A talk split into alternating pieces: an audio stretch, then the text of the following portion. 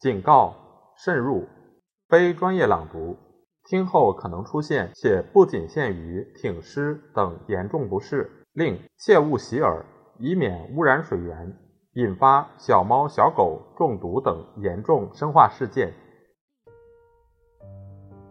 二、生活情况发生大变化的时候，人的观念势必逐渐发生相应的变化。发现了印度和美洲以后，发明了印刷术，书籍的数量激增以后，武学复兴和路德改革宗教以后，人的世界观不可能再是修院式的和神秘主义的了。本来人心向往于天国，现世的形式都诚惶诚恐地听凭教会支配，而教会的权威向来无人争辩，人只管做着忧郁而微妙的梦。如今这梦境不能不趋于消灭，因为。先是在那么多新思想的滋养之下，有了自由思考的精神；其次，人类开始懂得了现实世界，征服现实世界，感到现实景色之美。修辞学会早先由教士组织，现在转到俗人手里。过去学会劝人付教会的十一税，服从教会，现在却嘲笑教士，攻击他们生活腐化。一五三三年。阿姆斯特丹九个布尔乔亚被罚到罗马去朝圣，因为串演了一出这种讽刺剧。一五三九年，根特出的一个征文题目叫做“哪些是世界上最蠢的人”。十九个修辞学会有十一个回答说是教士。一个当时的人写道：“喜剧中的角色永远少不了男女修饰，仿佛一定要挖苦一顿上帝和教会才痛快。”菲利普二世颁布命令。上演未经批准或不敬神明的戏，演员与作者都处死刑，但事实上照样演出，而且深入乡村。上面那位作者还说，上帝的声音首先是由喜剧带往乡村的，所以当时喜剧受到禁止，比马丁路德的书所受的禁止更严。可见精神已经摆脱从前的监护人，平民、布尔乔亚、工匠、商人，所有的人对道德与灵魂的问题。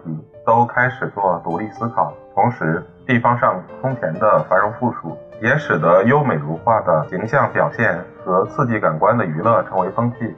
像同时代的英国一样，暗中正在酝酿新教运动，表面上却披着文艺复兴的奢华的外衣。一五二零年，查理五世进盎凡鱼的时候，丢了看到四百座二层楼的凯旋门，长达十三公尺，全用图画装饰。上面还有寓意的活动表现，担任表演的都是有身份的布尔乔亚的少女，只披一条轻纱。据那位老成的德国艺术家说，几乎是裸体的。我难得看到这样美的女孩子，我看得十分仔细，甚至有些唐突，因为我是画家。修辞学会主办的赛会也华丽之极，城市之间、学会之间互相比赛场面的奢侈，寓意的新奇。一五六二年。十六个学会应昂凡尔斯致翻页邀请，派庆祝大队去参加比赛。得奖的是布鲁塞尔的玛丽的花圈学会。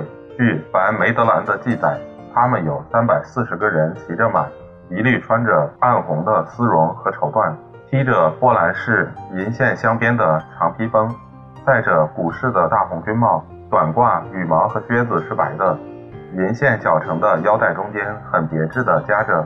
红、黄、蓝、白各种颜色，他们带来七辆古式车子，载着各色人物。另外有七十八辆普通车子，点着火把，盖着白镶边的红泥。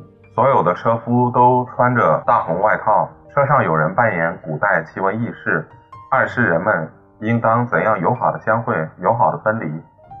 玛丽娜城的比奥纳学会派来的车辆，规模也差不多。三百二十个人骑着马，衣料是铺金的淡红麻纱。七辆古式车子扮演各种故事。十六辆漆有文章的车上点着各种火把。此外还有十二个游行大队。游行完毕，还有喜剧、哑剧、烟火、宴会。太平的年月，别的城市也举行不少与此相仿的庆祝会。凡梅德兰写道：“我认为应当把这一次的赛会记下来。”让后世看到这些地方这个时候的团结与繁荣。菲利普二世离开以后，法兰德斯好像不是只有一个宫廷，而是有一百五十个诸侯贵族都穷奢极欲，广招宾客，宴会无虚日，挥金如粪土。有一回，奥朗治亲王为了节省开支，一次就歇掉二十八个领班厨子。贵族家里挤满侍从、绅士，穿漂亮号衣的人。文艺复兴期的过剩经历，漫无限制的发泄，变成穷奢极欲，同伊丽莎白时代的英国一样，只看见锦绣的衣衫、马队的游行、各种的玩意儿、精致的吃喝。在圣马丁的宴会上，伯勒特洛特伯爵狂饮无度，差点醉死。韦因伯爵的兄弟因为太喜欢马尔福的阿奇葡萄酒，浸死在饭桌上。人生似乎从来没有如此舒服，如此的美好。和上一世纪美第奇之下的佛罗伦萨一样，悲壮的生活告终了，精神松懈了。流血的起义，城市之间、行会之间，你死我活的内战停止了。只有一五三六年，根特有过暴动，不曾大流血就平下去了。这是最后的微弱的震动，绝对不能和十五世纪那些惊天动地的起义相比。奥地利的玛格丽德、匈牙利的玛丽、巴尔默的玛格丽德，这三个代理女总督都很得人心。查理五世是一个本地出身的君主，能说法兰德斯话，自称维根特人，订立条约保护当地的工商业。他尽量扶植法兰德斯的贸易，而法兰德斯出的贡赋也几乎占到他的收入的半数。在他一大堆领地中，法兰德斯是一条最肥的乳牛。尽可以予取予求，可见精神开始解放的时候，周围的气候也变得温和了。这是常发新芽的两个必要条件，而所谓新芽，就在修辞学会的赛会中冒出头来。那些古典的表演很像佛罗伦萨的狂欢节，和勃艮第公爵宴会上古古怪怪的花样完全不同。契切阿提尼说，昂凡尔斯的紫罗兰学会。橄榄树学会、思想学会公开表演喜剧、悲剧和其他的故事，仿照希腊和罗马的款式，风俗、思想、趣味都已经改变，新的艺术也就有了发展的原地。上一时期已经露出的这种变化的征兆，从于贝凡埃克到冈丹马塞斯，宗教观念的严肃与伟大逐渐减少，画家不再用一幅单独的画表现基督的全部信仰、全部神学。他只在福音书与历史中挑出几幕，例如报之牧羊人的膜拜、最后之审判、殉道者的故事，带有教育意味的传说。绘画在于贝凡埃克手中是史诗式的，到梅姆林变成牧歌式，到冈丹马塞斯差不多是浮华的了。他力求激动人心，要显得有趣妩媚。冈丹马塞斯的可爱的圣女，美丽的黑罗提埃克，身段苗条的莎乐美，都是盛装的贵妇，已经是世俗的女人了。而艺术家就是喜爱现实，并不压缩现实来表现超现实的世界。现实世界是他的目的，而非手段。世俗生活的画面日渐增加。冈丹马赛斯描写铺子里的布尔乔亚，称金子的商人，一对对的情人，守财奴的瘦削的脸和狡猾的笑容。与他同时的路加特莱登是我们称为法兰德斯小品画家的祖宗。他的《基督》，他的《马特兰娜的舞蹈》只剩一个宗教的题目。圣经上的人物被零星的景物淹没了，画上真正表现的是法兰德斯乡间的节目，或是一群挤在广场上的法兰德斯人。西罗姆、图斯克还表现一些滑稽有趣的古怪场面。艺术显然从天上降落到地上。快要不用神明而用人做对象了，并且一切技术与准备功夫，他们都已具备。懂得透视，懂得用油，能够写实画出立体。他们研究过真实的模特，能画衣服、食物、建筑、风景，正确和精工达到惊人的程度，手法非常巧妙。唯一的缺陷是人物呆滞，衣褶僵硬，还没有摆脱传统的宗教艺术。他们只要再观察一下。变化迅速的表面，鼓动他们的帆，看了他们的肖像、室内景物，以致他们的神圣人物，例如冈丹马塞斯的下葬。我们真想对他们说：你们已经有了生命，再努力一下，振作起来，完全走出中古时代吧，把你们在自己心中和周围看到的现代人表现出来吧，画出他的强壮、健康、乐观。像梅姆林在小圣堂中画的身体瘦弱、一味苦修、多思索、多幻想的人，你们应当把他忘掉。倘若采用宗教故事的题材，那么像意大利人一样，也该用活泼健全的形体组成你们的画面。但这些形体仍旧要根据你们民族的趣味和你们个人的趣味。你们有你们法兰德斯人的心灵，不是意大利人的心灵。让这朵花开放吧。从花苞看，开出的花一定很美。的确，当时的雕塑，例如布鲁日法院的壁架炉和大胆查理的坟墓、博罗的教堂和追悼亡人的纪念碑，都暗示一种独特而完整的艺术快要出现。那种艺术不及意大利艺术的纯粹，也不及意大利艺术的造型的美，可是更多变化，更富于表情，更醉心于自然。它不大服从规则。可是更接近真实，更能表现人、表现心灵、表现特征、意外差别，以及教育、地位、气质、年龄、个性等等的不同。总之，那些雕塑所预告的是一种日耳曼艺术。未来的艺术家应当一方面是远接凡埃克的继承人，一方面是鲁本斯的先驱者。可是这样的艺术家并没来到，至少是来了而没有好好完成使命。因为一个民族不是孤独地生活在世界上，在法兰德斯的文艺复兴旁边，还有意大利的文艺复兴。小树在大树底下窒息了，大树的长成开花已经有一个世纪。早熟的意大利的文学思想杰作不能不对晚熟的欧洲发生影响。法兰德斯的城市和南方有商业往来。奥地利皇室在意大利有领土、有政治关系，更不免把新文化的风尚与范型输入北方。一五二零年左右，法兰德斯的画家开始取法罗马与佛罗伦萨的艺术家。约翰特马普斯一五一三年从意大利回来，首先在本国风格中输入意大利风格，其余的人也学他的榜样，提炼一条现成的路，走到一个新地方去，原是极自然的事。但那条路不是为他们开辟的。法兰德斯的车辙和另外一列车刻画出来的沟槽尺寸不合，结果是长期搁浅，成为一个停顿不前的局面。意大利艺术有两个特点，而这两个特点都和法兰德斯人的想象力格格不入。一方面，意大利艺术的中心是人体，是自然、健全、活泼、强壮，能做各种体育活动的人体，就是全裸或半裸的人体。和异教徒没有分别，他以自由豪放的心情，在阳光之下对自己的四肢、本能、一切器官的力量感到自豪，像古代的希腊人在城邦和练身场中所表现的那样，或者像当时彻里尼在街头和大路上所做的那样。法兰德斯人却不大容易接受这种观念。他生长在寒冷而潮湿的地方。光着身体会发抖，那的人体没有古典艺术所要求的完美的比例、潇洒的姿态，往往身材臃肿、营养过度，软绵绵的白肉容易发红，需要穿上衣服。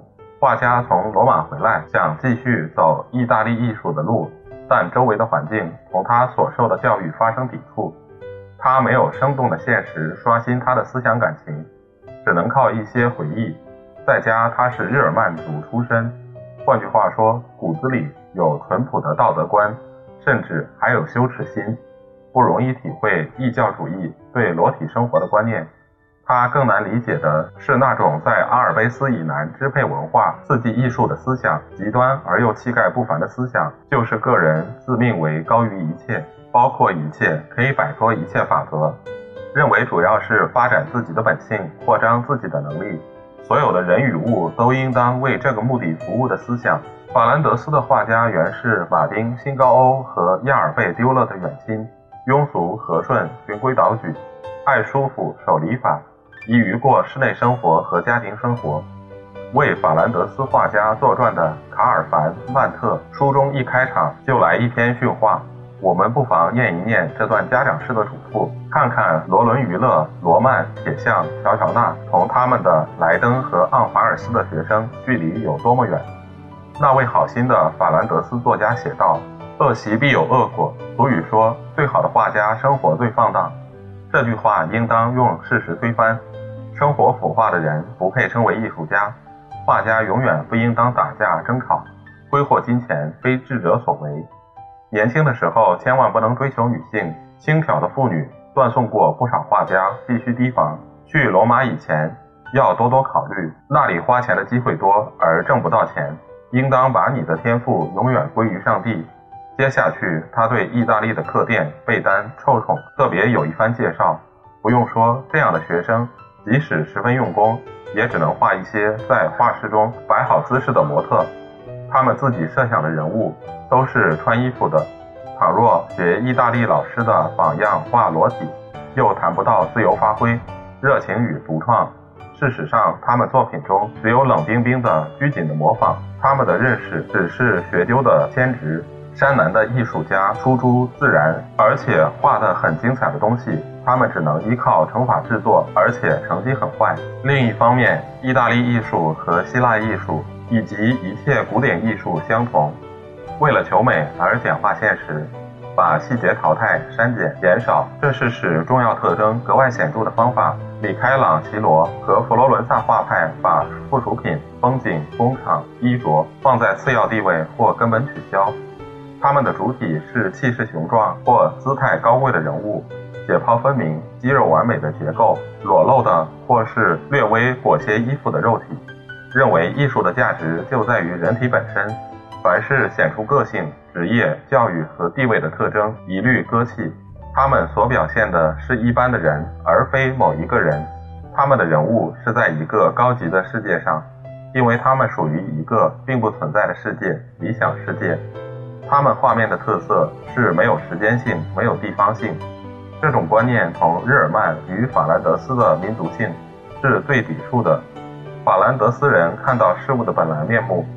看到整个的复杂的面目，他在人身上所抓握的，除了一般性的人，还有一个和他同时代的人，或是布尔乔亚，或是农民，或是工人，并且是某一个布尔乔亚、某一个农民、某一个工人。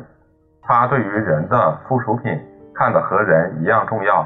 他不仅爱好人的世界，还爱好人所有生物与无生物的世界，包括家具、马、树木。风景、天，甚至于空气，他的同情心更广大，所以什么都不肯忽略；眼光更仔细，所以样样都要表现。我们不难了解，法兰德斯的画家一朝受到完全相反的规则束缚，只会丧失他原有的长处，而并不能获得他所没有的长处。他为了要在理想世界中装模作样，不能不减淡色彩，取消室内与服装上的真实的细节。去掉脸上的不规则的特点，因为那是肖像画和表现个性的要素。他势必要控制剧烈的动作，免得显出真人的特色，破坏完美的对称。但他做这些牺牲并不容易，他的本能只能向他的教育屈服一半。在勉强模仿的意大利风格之下，仍然露出法兰德斯民族的痕迹。意大利气息和法兰德斯气息在同一幅画上轮流居于主导地位。两者互相牵扯，而不能各尽所长。这种不明确的、不完全的依从于两个胸像之间的绘画，只能成为历史材料，而不能成为艺术品。十六世纪最后七十五年的法兰德斯就是这么一个景象。假定一条小河被大河的水冲入，在原来的水色没有被外来的更浓的水色染成一片之前，小河只会显得浑浊不清。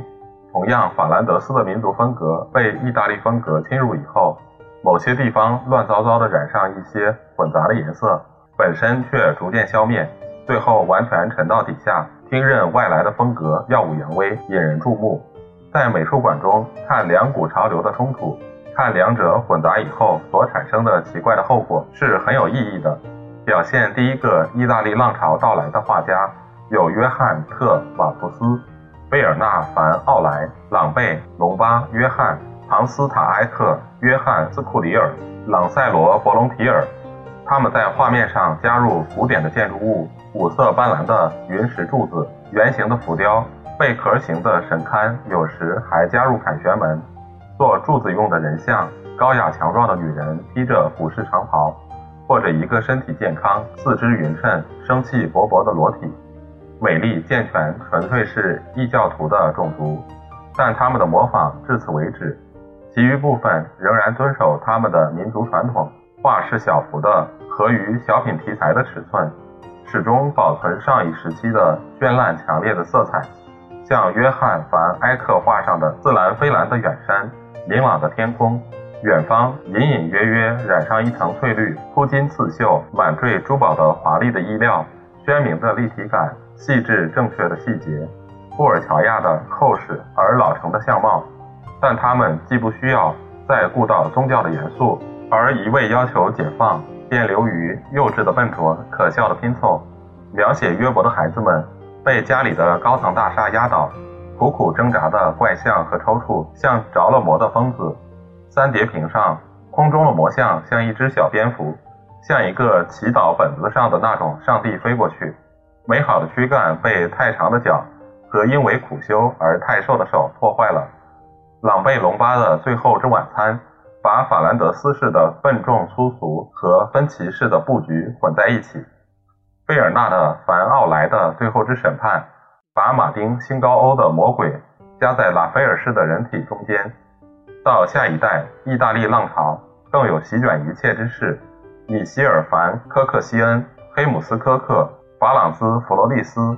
马丁特佛斯、法朗肖一家、凡曼特、斯普兰格、法朗兹包普斯，后来的戈尔奇乌斯以及许多别的画家，都像只会讲意大利话而讲得很吃力，带着乡音，有时还不合文法。画幅加大了近于普通历史画的尺寸，技法不像从前简单了。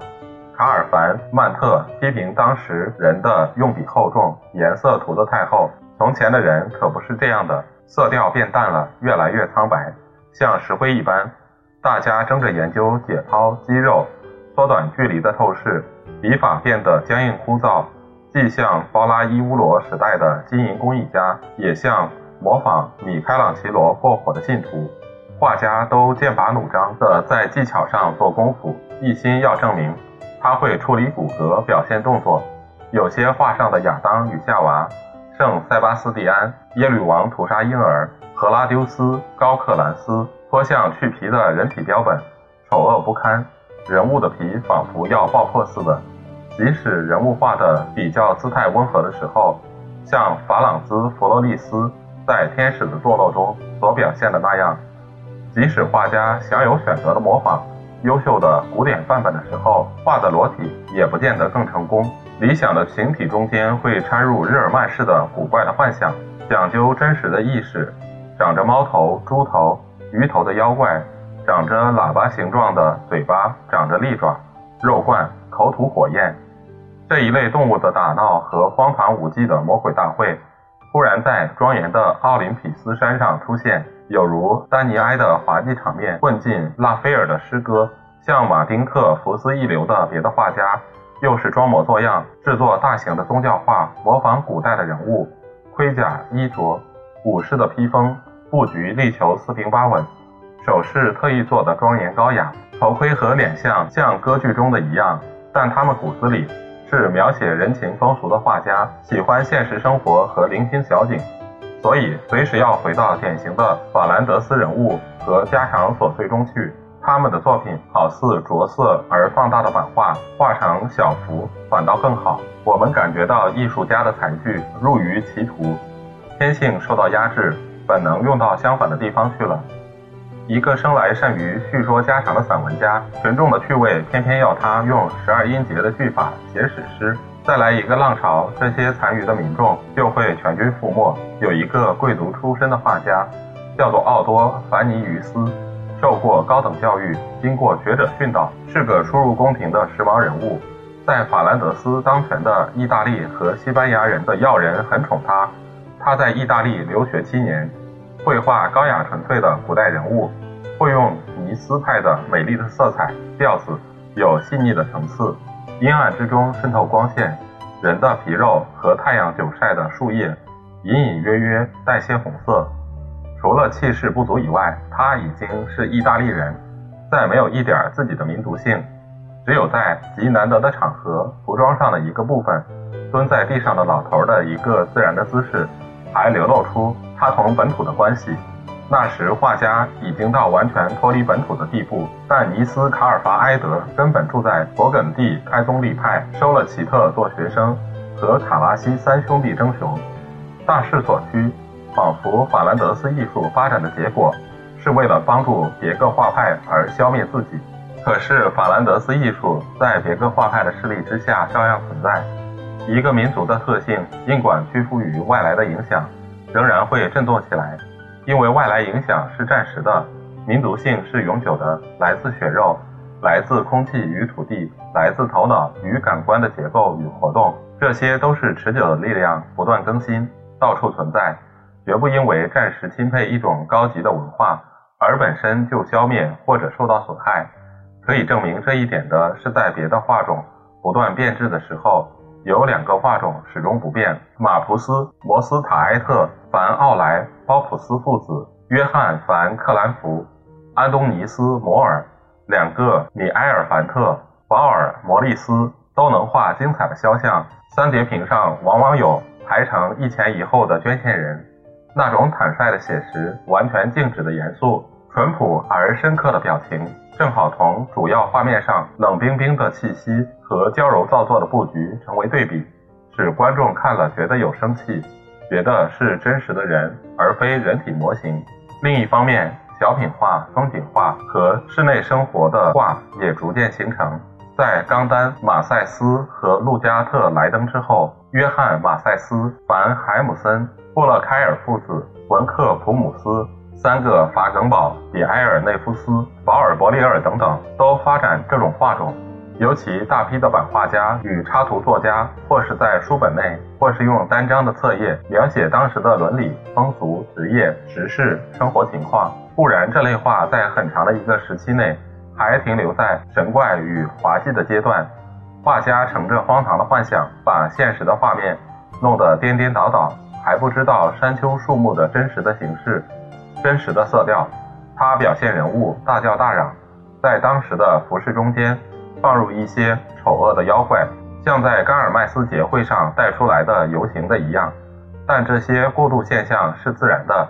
小品画不知不觉的进步，形成它最后的面目，就是了解并爱好现实生活，肉眼所看到的生活。这里正如在肖像画中一样，发展的线索很完整。每个环节都由本民族的特性组成。经过布勒开尔父子、保尔伯里尔和比埃尔内夫斯，经过安东尼斯摩尔、包普斯父子和两个米埃尔凡特，小品画中同17世纪的法兰德斯和荷兰的画派完全衔接。从前那些僵硬的人物变得柔软了，神秘的风景变为现实的了。从神的时代转到人的时代的过程走完了。这个自然而正常的发展，指出民族的本能在外来风气的势力之下依旧存在。只要有个大波动，给他一些助力，他就会重新占上风，而艺术也将跟着群众的嗜好一同转变。这个大波动就是1572年开始的革命，长期而残酷的独立战争，规模的宏大，后果的众多，不亚于法国大革命。像我们国内一样，他们的精神世界。一朝刷新以后，理想世界也跟着面目一新。十七世纪的法兰德斯艺术与荷兰艺术，正如十九世纪的法国艺术与法国文学一样，是一出延续到三十年之久、牺牲了成千累万的生命的大悲剧的反响。但这里的断头台和战役，把国家一分为二，造成两个民族，一个是加特利教的和正统派的比利时。一个是新教的共和政体的荷兰，过去合为一体的时候，他们只有一个民族精神；分离和对立以后，就有两种民族精神。昂凡尔斯和阿姆斯特丹抱着不同的人生观，因此产生不同的画派。政治的风波分裂了国土，也分裂了艺术。